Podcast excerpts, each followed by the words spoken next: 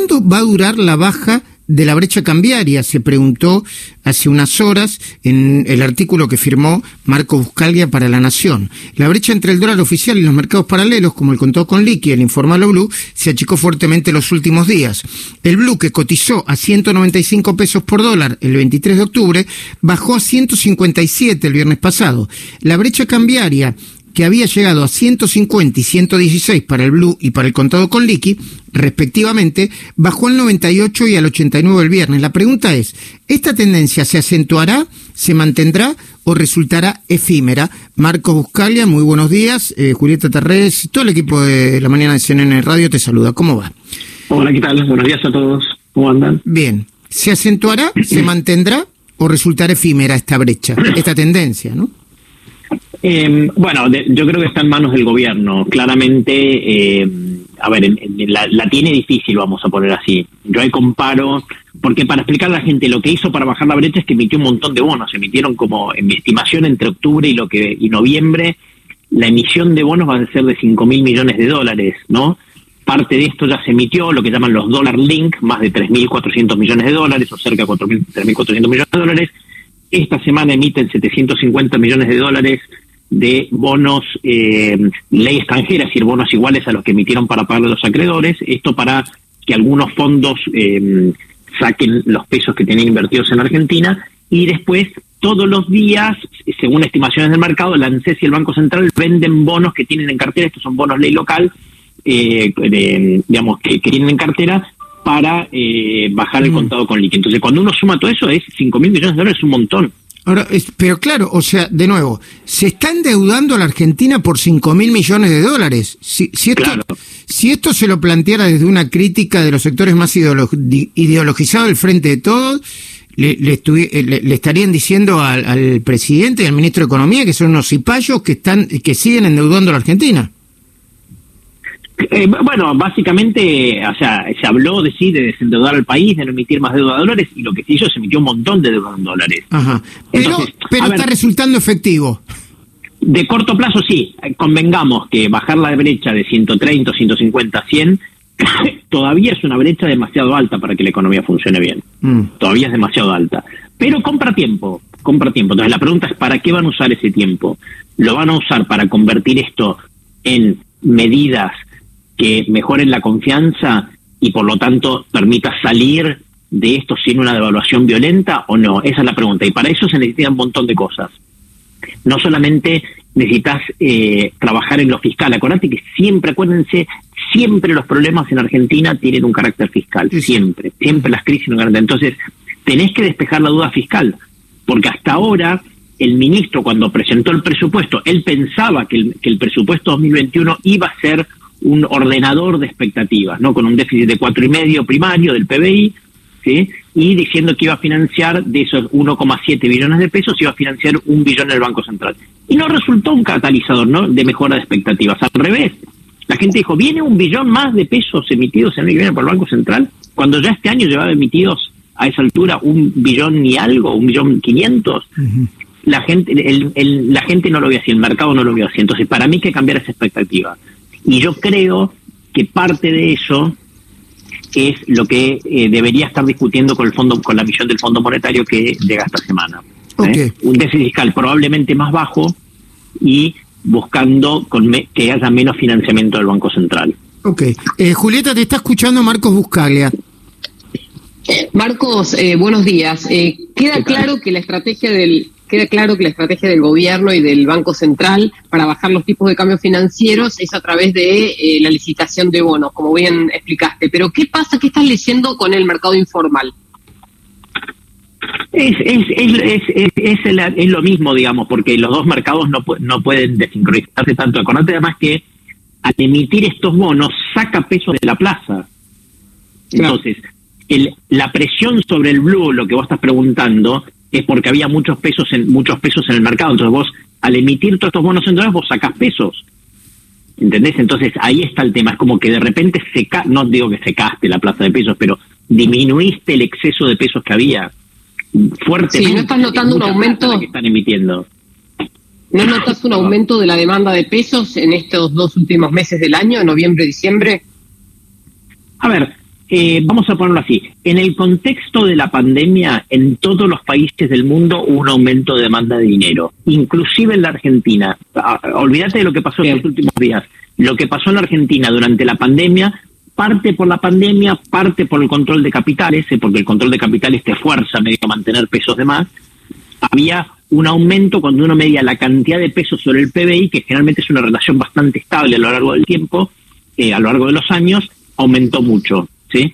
Ahora bien, eso uno esperaría que a medida que la cuarentena se va abriendo, como está pasando ahora, vaya cayendo, porque la gente durante la cuarentena, viste, como que mantenía, yo no sé si a ustedes les pasó, pero yo, de repente a mí antes de la cuarentena los pesos me quemaban, la cuenta entraba, pagaba, y durante la cuarentena decía, bueno, voy a quedarme con un puchito acá, allá, para, por las dudas, ¿no?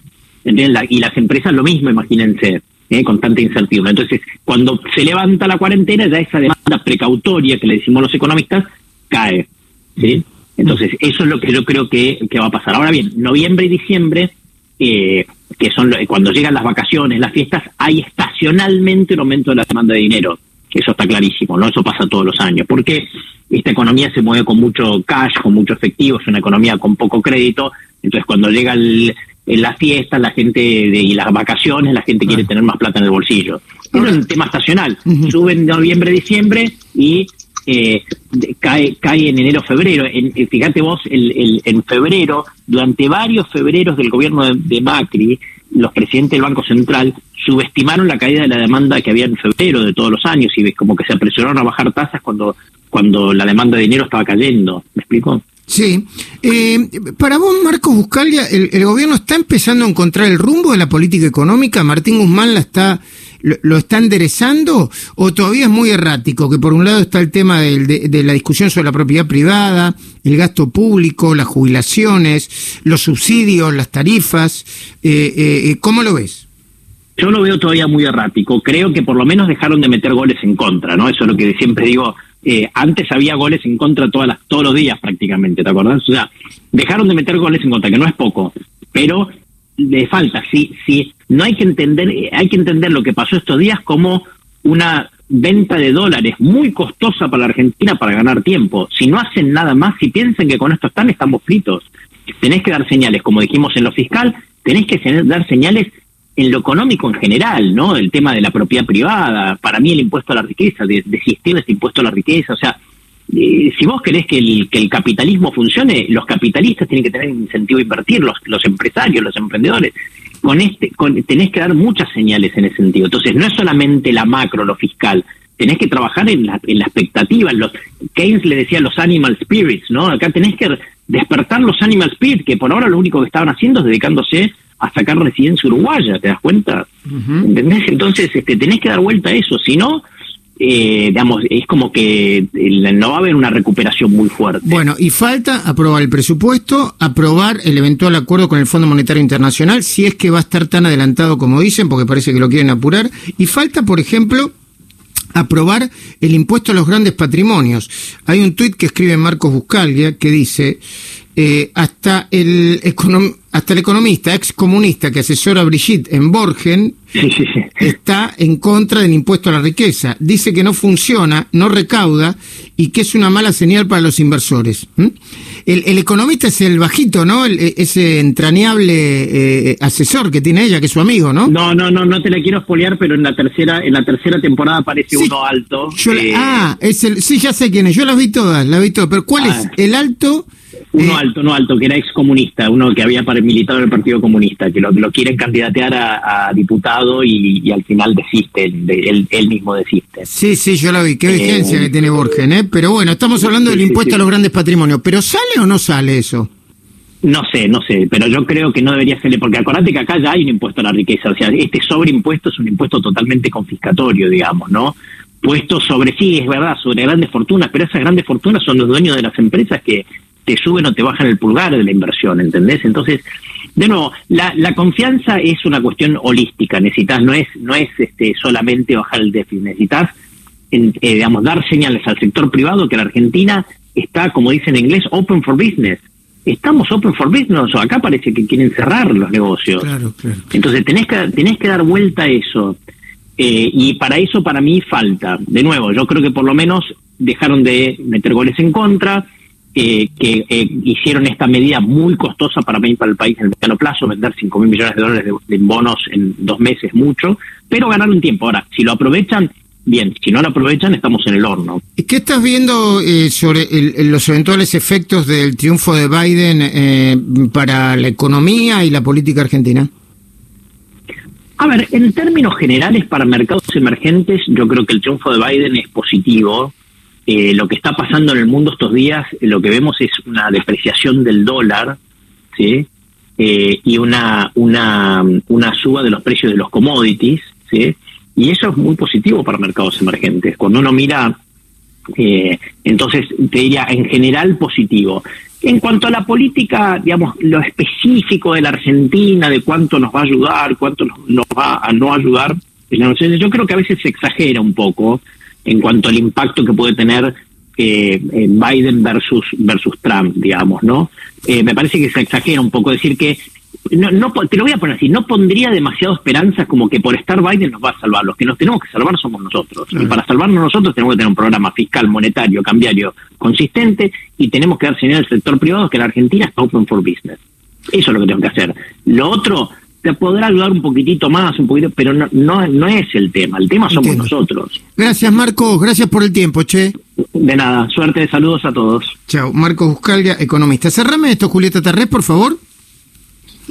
Básicamente lo que dijo es que la Argentina no está enfocada en atraer inversiones, todo lo contrario, hemos escuchado noticias en las últimas semanas de empresas que se van o que desinvierten acá, pero sí que colocan inversiones en otros países de la región. Por otro lado, que haya ganado Biden le significa a la región una oportunidad justamente en, la, atracción de inversiones de capitales financieros, principalmente por eso, porque hay mucha liquidez en el mundo y América Latina está pagando tasas interesantes para los inversores. Ok.